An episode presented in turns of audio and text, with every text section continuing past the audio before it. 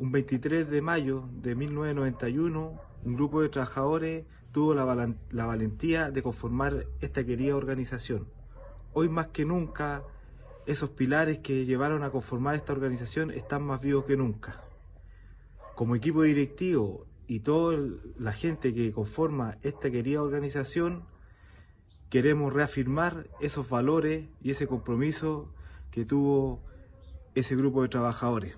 Hoy más que nunca los quiero invitar a cada uno de ustedes a que sigamos siendo actores principales en la creación y, el, y en el crecimiento de nuestra organización sindical. Hoy más que nunca los necesitamos todos juntos y que sigamos contribuyendo al crecimiento de esta querida empresa, como también un aporte primordial para el desarrollo de este querido Valle de la Concagua.